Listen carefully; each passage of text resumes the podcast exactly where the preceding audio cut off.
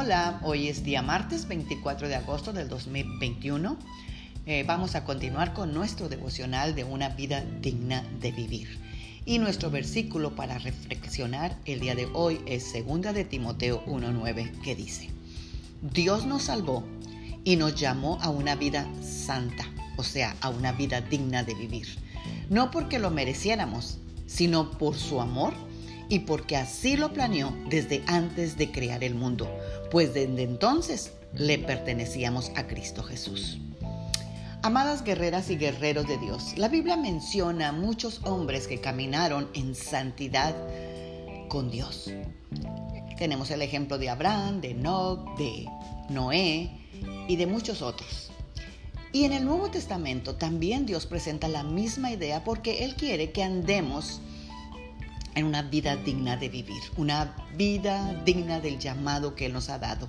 Y es, y, pero en el, en el Nuevo Testamento usa estas palabras cuando se refiere a eso. Dice que andemos como de día o que andemos por fe, que andemos en el Espíritu, que miremos muy bien con diligencia cómo andemos o que andemos en Él.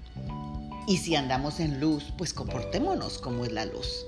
Todas estas referencias nos hablan de las señales o características de una vida digna. Pero con referencia a nuestro pasaje bíblico que hemos usado de vivir una vida digna de vivir, se refiere a vivir una vida celestial. Una vida que no es de este mundo, pues sin Cristo no se puede vivir. Somos un pueblo celestial que vive sobre la tierra y vivir dignamente significa simplemente eso, vivir en la tierra la vida celestial. Y una de las características de vivir una vida celestial es vivir humildemente.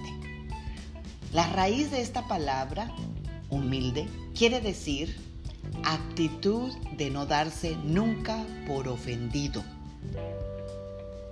Eso es humildad. Y nos lo explica muy bien Primera de Pedro 5:6 cuando dice: Cuando Dios los corrija con su mano poderosa, acéptenlo con humildad.